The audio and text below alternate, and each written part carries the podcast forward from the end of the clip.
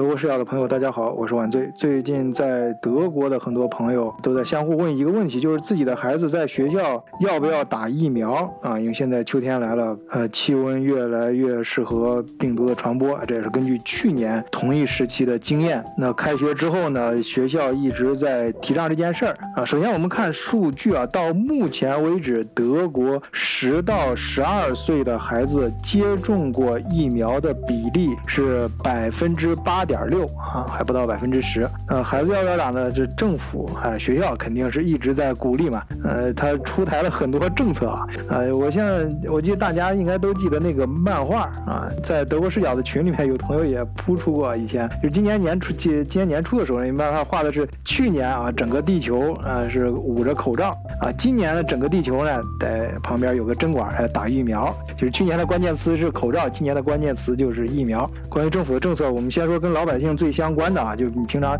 要去饭店、去理发啊等等这样的场所的话，呃，你如果没有打疫苗啊，没有那个健康码，那你肯定要做快筛嘛，就是快速检测。以前这个费用是国家出的啊，但是以后呢，国家不不管了，这个钱得自己出，这也不少啊，十几块钱欧元啊，十几欧元呢，一百多人民币呢。嗯，然后如果你是呃被感染了，或者怀疑你被感染了，要居家隔离嘛，那这段时间你肯定不能去上班。以前的时候是国家给你补贴这部分时间的工资，那如果现在你你是没有打过疫苗，发生这种情况的话，哎，这个补贴。就没了啊！这国家不管你了，你要自己承担这个损失。那整体上看，德国现在至少打过一针的，已经占到居民的百分之六十八。呃，六十岁以上的已经到百分之八十五了，啊，这个虽然很大，但是还不够啊，还是还不够。呃，那至少还有几百万人老人还没打，这是很危险的。而且就目前来看，打疫苗的作用还是非常明显的，因为最近，呃，在德国，呃，被送进医院的啊，躺在病床上的啊，这些新冠的感染者。大部分、绝大部分都是没有打过疫苗的。